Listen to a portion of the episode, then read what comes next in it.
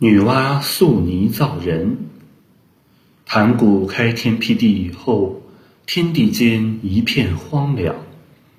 这时，一位伟大的女神出现了，她就是中华民族的始祖女娲。她掌管着天上的日月星辰和风云雷电，还负责保护地上的花草树木和飞禽走兽。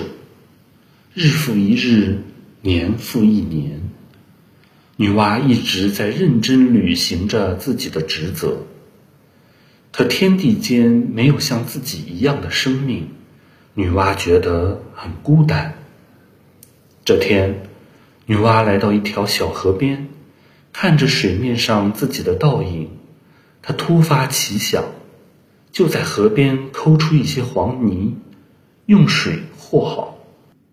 捏出一个跟自己一样的泥人儿，他把泥人儿放在地上，奇迹发生了，小泥人儿马上活了，跳着笑着喊妈妈。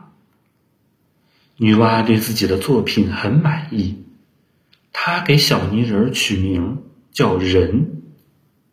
接着，她又用黄泥捏了好多好多的小泥人儿。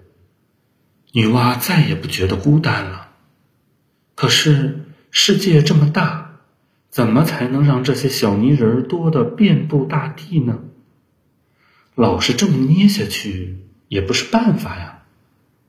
于是，女娲找来一根藤条，伸进河边的泥坑里，蘸满了黄泥浆，然后拿起藤条在空中用力一甩。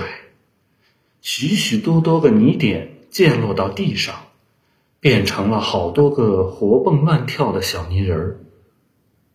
人类诞生以后，世世代代的生存下来。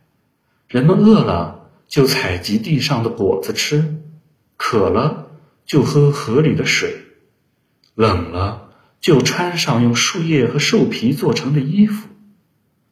神通广大的女娲一直保护着人类。